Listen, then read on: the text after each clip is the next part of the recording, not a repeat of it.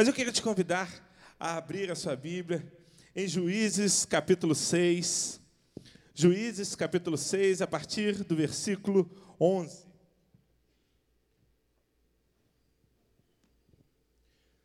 Juízes 6, a partir do versículo 11. Todos nós, a gente estava cantando aqui, né? Posso clamar. E eu lembrei do sermão de domingo passado. Quem estava aqui no domingo passado? O pastor estava pregando sobre tem, não há tempestade que o Senhor não, alcan, não, não, não acalme, né? Ele estava falando sobre isso. E eu, ele estava ministrando e eu estava pensando aqui. Todos nós um dia vamos passar por momentos de dificuldade. E quando nós passamos por um momento de dificuldade, existem algumas coisas que sempre vão nos ajudar. Uma delas é aquilo que nós aprendemos na palavra de Deus. No momento de solidão, de choro, de angústia. Você lembra lá de João, capítulo 16, versículo 7, que o Senhor nos mandaria um consolador, o Espírito Santo, que estaria conosco, que habitaria em nós. No momento da doença, você lembra de Isaías 53, que Cristo levou sobre si toda a enfermidade, todas as nossas dores. Quando a gente olha para o texto bíblico, a gente vê que o diabo foi vencido por Jesus através da palavra. Então, o que a gente aprende na palavra é algo que vai nos ajudar nos nossos momentos de dificuldade. Mas existe uma segunda coisa, que são as experiências que nós temos com o nosso Deus.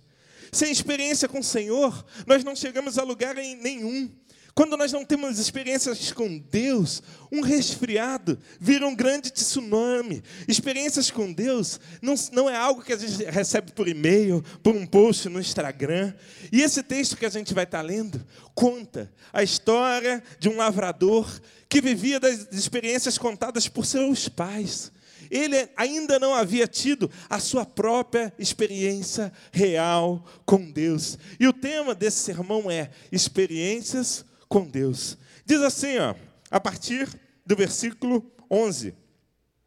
Então o anjo do Senhor veio e se sentou sobre a grande árvore de Ofrá, que pertencia ao Abizerita Joás. Gideão, filho de Joás, estava malhando o trigo num tanque de prensa de uvas, para escondê-lo dos midianitas. Então o anjo do Senhor apareceu a Gideão e lhe disse: O Senhor está com você, poderoso guerreiro.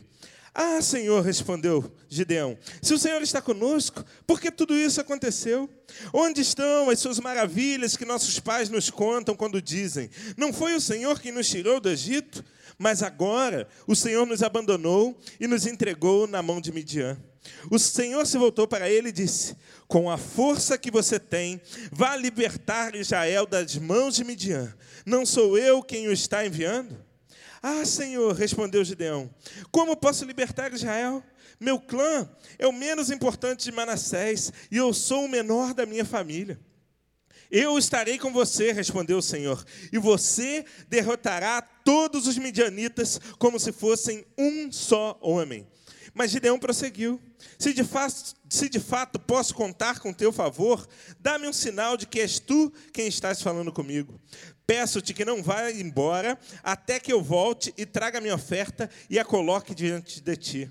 E o Senhor respondeu: Esperarei até você voltar.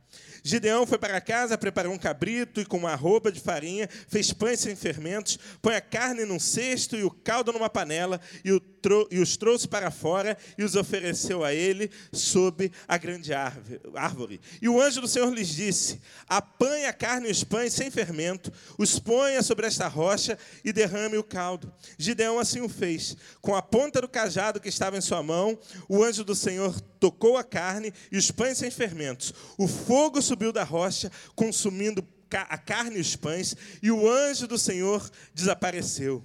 Quando Gideão viu que era o anjo do Senhor, exclamou: Ah, Senhor soberano, vi o anjo do Senhor face a face.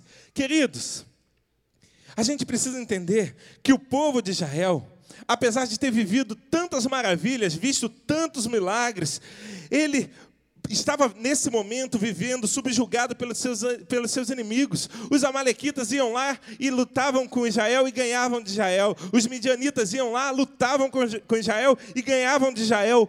Invadiam sua terra, matavam seu povo, roubavam seus bens, queimavam suas casas. Israel sofria a consequência do seu afastamento de Deus. Pensa, um povo que viu tanta coisa maravilhosa, um povo que era escravo no Egito e que viveu 40 anos no deserto, sustentados por Deus, atravessou o Mar Vermelho a pés, a pés secos, entrou na terra prometida. Só que se você ver lá no livro de Números, ainda no deserto, mesmo, de ter, de, mesmo depois de ter visto maná caindo do céu, codornizes todas as manhãs para que eles fossem alimentados, aquele povo se afastou de Deus. Aquele povo deixou de ter experiências com Deus e passou a viver apenas das histórias que seus pais contavam, passou a conhecer apenas aquelas histórias que eram passadas de geração em geração em geração. Quem aqui não conhece alguém que vive uma vida cristã fundada na experiência do outro? Quantos filhos vivem da experiência com Deus que seus pais tiveram? Quantos liderados vivem da experiência com Deus que seu líder tem? Quantas ovelhas vivem da experiência com Deus que o seu pastor tem? Mas o Senhor te trouxe aqui hoje para dizer que isso vai acabar. Hoje é dia de você ter a sua experiência com Deus. Como Gideão, você vai ver Deus face a face. E quando você vê Deus face a face, a sua vida muda de maneira sobrenatural. Foi para isso que ele te trouxe aqui. Mas aí você pode estar perguntando, pastor, o que eu preciso para ter experiências com Deus? E eu queria que, com base nesse texto, nós chegássemos a quatro respostas para essa pergunta. A primeira delas, para ter experiências com Deus, é preciso reconhecer a voz de Deus.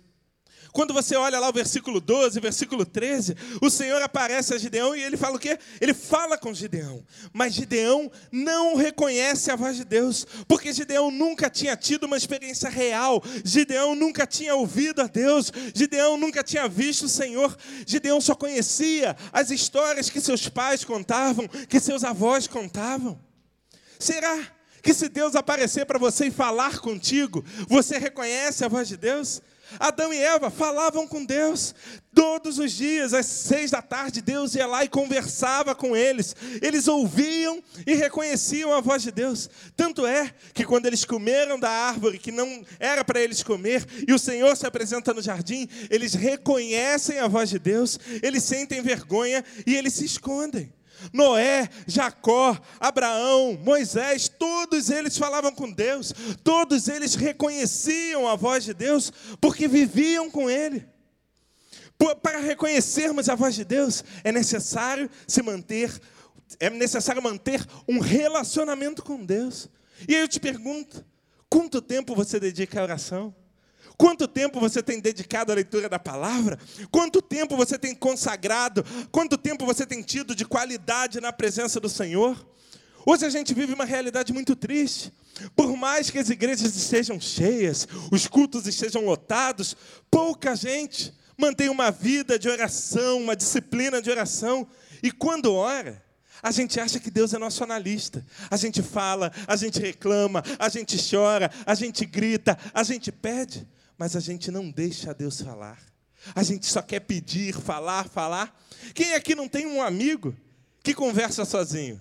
Não que fica falando com ele, com ele mesmo, mas eu tenho um amigo que você começa a conversar com ele, aí você introduziu a conversa, ele começa a falar, falar, falar, e ele começa a dizer, não, quando eu era pequeno, lá, né, e ele começa a contar a vida toda dele, e você para e faz uma pergunta. Ao invés dele te responder, ele continua contando a história de onde ele parou, porque ele não está conversando comigo, ele está conversando com ele, ele está conversando sozinho. Existem pessoas que fazem isso com Deus, só falam, falam, falam, e não deixam Deus falar. Muita gente não entende que a oração, ela não é um monólogo, mas um diálogo, onde nós falamos, mas nós também deixamos Deus falar.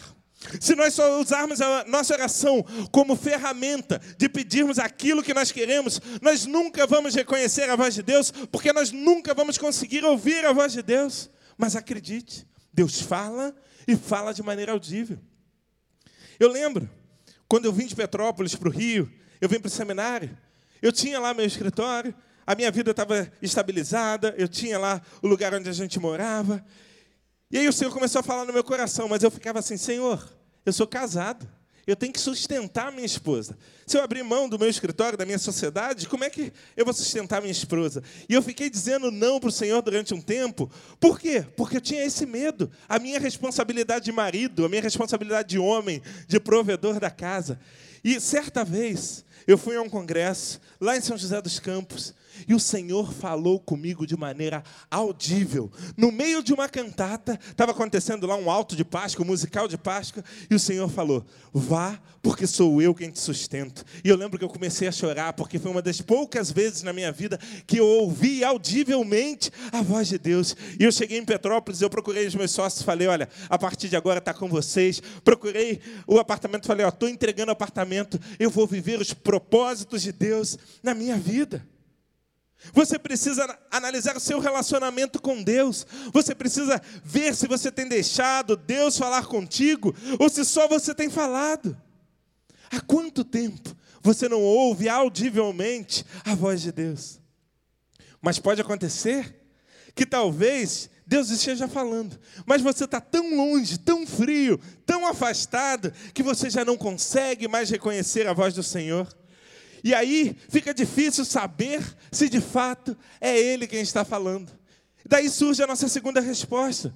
Para ter experiências com Deus, é preciso ter a certeza que a palavra vem dele. Quando a gente olha no versículo 17, Gideão não conhecia a voz do Senhor, ele ainda não tinha tido essa experiência com Deus, mas o Senhor veio estar com ele. Gideão não sabia se realmente era Deus quem estava falando. Isso pode estar acontecendo com você hoje. Deus está querendo falar contigo, Deus está querendo te dar uma experiência, Deus está querendo transformar a sua vida, mas talvez você esteja tão longe de Deus que você nem mais consegue reconhecer a sua voz. Ele te chama, ele fala contigo, e você começa a achar que é coisa da sua cabeça. Deus estava convocando Gideão para uma batalha, mas na cabeça de Gideão, ah não, isso é loucura. Eu não sou a pessoa mais adequada para essa tarefa. Ele diz aqui, ó, eu sou menor, o meu clã é o menor de Manassés. Eu sou fraco, Senhor. Eu não estou pronto para isso. Então ele foi colocando desculpas para Deus. Ah, Senhor, eu não sou capaz. Eu sou pobre. Deus olha para Gideão vira para ele e diz o seguinte: Sou eu quem estou te chamando, então confia que eu estou contigo.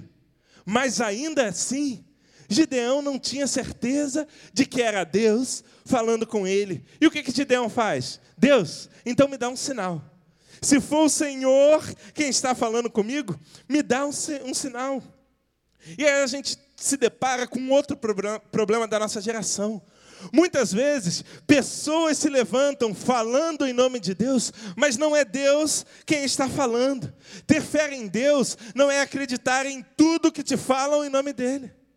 Quem nunca recebeu uma profetada, não é verdade? Tem tanto profeta por aí falando coisas que não estão vindo da parte de Deus. Você não precisa ser profeta para falar determinadas coisas. Deus está me revelando aqui que alguém vai casar. A gente já viu um casal aqui, né? Deus está me revelando aqui, ó, que alguém vai arrumar um emprego. Quem aqui está procurando emprego? Tem alguém procurando emprego? Ah, ó quantos aqui. Deus está me revelando aqui que tem alguém com dor nas costas. Tem alguém com dor nas costas? Só para a gente não precisa ser profeta para saber uma coisa dessa. Quando Deus tiver uma palavra para a sua vida, essa palavra vai ser específica, direta, não vai haver sombra de variação, não vai gerar dúvida no seu coração. Um profeta de verdade, ele libera uma palavra sobre a qual não gera dúvida. Se você está solteiro, mas está à procura de alguém para namorar, o resultado natural é que isso aconteça. Para uns, pode levar menos tempo. Para outros, pode levar um pouquinho mais, mas sempre acontece. Se você está desempregado, mas está se capacitando, está mandando currículo, está estudando, está se preparando, no tempo certo, Deus vai abrir uma porta de emprego para você, e eu não preciso ser profeta para saber disso. Nós não podemos acreditar em tudo aquilo que as pessoas falam em nome de Deus. Eu tenho um amigo que caminha comigo, e ele me contou que certa vez em uma outra igreja, uma igreja pequenininha, aquela que você consegue enxergar lá no fundo da igreja, o culto estava acontecendo e uma irmã levantou e falou: Eu tenho aqui uma palavra da parte de Deus. E ela começou. Varão, tinha uma pessoa sentada no fundo da igreja, de cabeça baixa, de cabelos pretos, longos, olhando para baixo, e essa irmã começou: Varô, eis que te digo, você que está sentada aí no fundo da igreja, eis que o Senhor está preparando um varão para a sua vida, receba isso que vem da parte do Senhor. E aquela pessoa levanta a cabeça e é um homem, cabeludo Queridos, nem tudo que as pessoas dizem que vem da parte de Deus, você precisa receber como se tivesse vindo verdadeiramente dele. Quando você receber uma palavra, não tome como verdade absoluta. Siga o que nos ensina 1 Tessalonicenses, capítulo 5, versículo 20. Não apagueis o espírito, não desprezeis a, a profecia, mas antes põe tudo à prova. Retei o que é bom. O que é pôr tudo à prova? Eu estou contando um caso, mas eu não estou dizendo que Deus não possa usar uma pessoa para falar contigo. Deus pode, Deus usa. Mas quando você receber uma palavra, por tudo à prova, é você vir aqui, ó Deus, me revela na tua palavra que essa, que essa palavra vem do Senhor. Eu quero que o Senhor confirme, confirme no meu coração. Foi isso que Gideão fez. Deus, se é o Senhor quem está falando, então me dá uma prova, me dá um sinal. Não saia daqui até que eu traga a minha oferta. Se você está achando que Deus está falando com você, mas você não tem a certeza de que é Ele quem está falando, peça um sinal, peça a Ele que confirme isso de alguma maneira na palavra dEle. Ponha a prova. Queridos, eu tenho visto tanta gente com a vida machucada, destruída, porque tem se guiado por profecias, profecias que não tem nada da parte de Deus e casa com o homem errado e muda de emprego quando não é para mudar e pede demissão. Queridos, a palavra de Deus nunca gera dúvida no nosso coração. Se Ele está te entregando uma palavra, Ele vai te confirmar isso na palavra. Mas em terceiro lugar, para ter experiências com Deus, é preciso ter um coração generoso. Gideão, ele não tinha certeza se era Deus quem estava falando com ele, ele não conhecia a voz de Deus, mas mesmo assim, movido por uma fé impressionante, ele pede um sinal a Deus: Deus, eu vou ali buscar a minha oferta. E se, se for o Senhor mesmo quem está falando, quando eu voltar, o Senhor vai estar aqui. Mesmo sem ter certeza de que era Deus falando com ele, o coração de Gideão queimava. Aquilo só podia vir da parte de Deus. Então ele vai e prepara uma oferta voluntária ao Senhor. No Antigo Testamento, você tinha o dízimo, 10% de tudo aquilo que a pessoa recebia. Você tinha oferta de expiação, mas você também tinha ofertas de agradecimento. E Gideão prepara ali uma oferta de agradecimento. Gideão, ele mostra um coração generoso, porque ele sabia que algo grandioso estava para acontecer. Quantas vezes nós somos negligentes com o nosso dízimo? Quantas vezes nós não ofertamos ao Senhor? Uma grande experiência com Deus pressupõe generosidade. E eu não estou falando de dinheiro, eu estou falando de generosidade. Nós tivemos uma campanha aqui de generosidade e você hoje entende bem o que é essa questão da generosidade em todas as áreas da sua vida. Ofertar a Deus não é apenas dar o nosso dinheiro, mas dar as primícias da nossa vida, do nosso tempo. É oferecer ao Senhor primeiro o que nós temos de melhor. Mas sabe qual é o problema? A gente tem dado ao Senhor o que sobra. A gente tem dado ao Senhor o que sobra do nosso tempo. A gente tem dado ao Senhor o que sobra do nosso conhecimento. A gente tem dado ao Senhor o que sobra do nosso dinheiro e a gente não tem mostrado um coração generoso. A generosidade, ela abre as portas para uma grande experiência com Deus. Deixa eu te contar uma história que eu fiquei sabendo essa semana, aqui na nossa igreja. Nós temos uma irmã querida que caminha conosco aqui. Ela perdeu o marido há pouco tempo. E ela está morando de aluguel aqui próximo da igreja. E faltavam 10 dias para ela pagar o aluguel dela. E ela só tinha 50% do valor do aluguel. E nós estamos fazendo a creche, o Senhor tem nos dado a oportunidade de ofertar para a creche durante um culto. O Senhor falou o coração dela e falou: entrega como oferta esse valor para a creche. E ela falou, mas Senhor, eu tenho que pagar o aluguel daqui a 10 dias. E o Senhor falou, entrega de oferta para a creche esse valor. E ela veio e ela dedicou no altar do Senhor Passaram dois, três. No quarto dia, ela fechou dois contratos que cobriram o valor do aluguel. Ela estava esperando liberar um seguro da morte do marido dela. Ela recebeu isso hoje para a glória do Senhor. Mas por quê? Porque ela teve um coração generoso. Ela não reteve aquilo que Deus mandou ela fazer. Gideão ofertou ao Senhor, e Deus consumiu a oferta aos olhos de Gideão, sumiu de sua presença. Mas agora, Gideão tinha a certeza de que era Deus que estava naquele lugar, ele tinha a certeza de que Deus estava falando, e ele grita: Ai de mim, Senhor Deus, pois eu vi o anjo do Senhor face a face. Mas em quarto lugar, quando nós temos uma experiência com Deus, isso muda a nossa vida para sempre. Para sempre. O verso 12 mostra que o Senhor afirma para Gideão: ó, Gideão, você é um poderoso guerreiro. Mas Gideão se olhava como um lavrador. Ele estava ali amassando uvas. Ele estava ali fazendo, cuidando da terra. Ele se via fraco, o menos importante da família, o, o clã mais fraco da sua tribo. E agora ele vê a palavra do Senhor se cumprir em sua vida. Muitas vezes nós não conseguimos enxergar quem nós somos em Deus. Nossa educação, nossos traumas, nossas dores geram tantas crenças limitantes que nós só conseguimos enxergar as lutas, as dificuldades, as dores, nós só conseguimos ver as nossas fraquezas.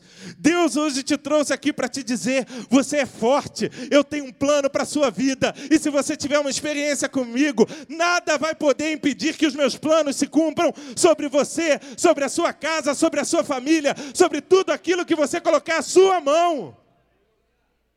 Essa é a palavra de Deus. Deus está te dizendo: você é forte. E você está falando: ah, não, Deus, eu sou fraco. Deus está te dizendo: você pode. E você está dizendo para Deus: não, eu não consigo. E Deus está te dizendo: você vai avançar. E você responde: Senhor, eu não tenho forças para sair do lugar. Essa semana eu recebi no WhatsApp uma figurinha que mostra isso, uma imagem que mostra isso de maneira bem clara. Havia do lado de lá um banquinho de madeira com uma corrente presa ao seu pé e, embaixo do banquinho escrito: Meus problemas. E aquela corrente vinha, estava presa no pescoço de um elefante e escrito naquele elefante: Eu o elefante era muito maior do que aquele banquinho. Com uma pisada daquele elefante, ele destruía seus problemas, mas ele não conseguia enxergar além daquilo. O Senhor, ele vê além de você, ele sabe o potencial que você tem nele, ele sabe onde ele vai te levar e nunca vai nos revelar nada menor do que o seu propósito final. Se você vai lá no capítulo 7, capítulo 8, continua a ver a história de Gideão, o lavrador. Aquele que dizia assim: Olha, sou fraco. Aquele que dizia: Eu não consigo. Aquele que dizia não tinha forças, ele vai à batalha, ele vence os inimigos, ele liberta o povo de Israel. E no capítulo 8, versículo 22, ele é escolhido pelo povo para ser governante, juiz de Israel. Quando nós temos uma experiência com Deus, ela nos leva a lugares que nós nunca imaginamos, ela nos capacita de maneira que nós nunca sonhamos, para que Deus possa cumprir o seu propósito em nós. O Senhor, essa noite, Ele quer te dar uma experiência real com Ele. Ele quer fazer com que você se veja como Ele te vê. Ele quer te surpreender com tudo aquilo que Ele tem sonhado para a sua vida. E não é pequeno. O sonho do Senhor para a sua vida não é pequeno. O sonho do Senhor para a sua vida é muito maior do que as suas lutas, que as suas dores, que os seus problemas. Mas é necessário que você tenha uma experiência com Ele. Nada é capaz de impedir que os sonhos dele se cumpram, se você tiver uma experiência com Ele. Será que você tem sonhado os sonhos do Senhor? Eu quero te dizer uma coisa: os sonhos de Deus só se transformarão na história da sua vida quando você tiver uma experiência real com Ele. E Ele tem algo lindo para fazer na sua vida, mas é necessário que você reconheça a sua voz, é necessário que você tenha intimidade com Ele, é necessário que você tenha um coração generoso, e quando você tiver isso, Ele vai te levantar para impactar a sua família, a sua casa, quem sabe essa nação. Talvez estejam sentados aqui homens e mulheres que vão ser vereadores, prefeitos, governadores, presidentes dessa nação, para que a palavra de Deus possa reinar sobre essa terra. A gente não sabe onde o Senhor quer nos levar, mas tudo isso começa em uma experiência com Ele. Como anda a sua vida com Deus? Você tem ouvido a voz dele? Gideão vivia a experiência de seus pais mas chegou um dia que ele teve a sua própria experiência com Deus e a sua vida foi transformada.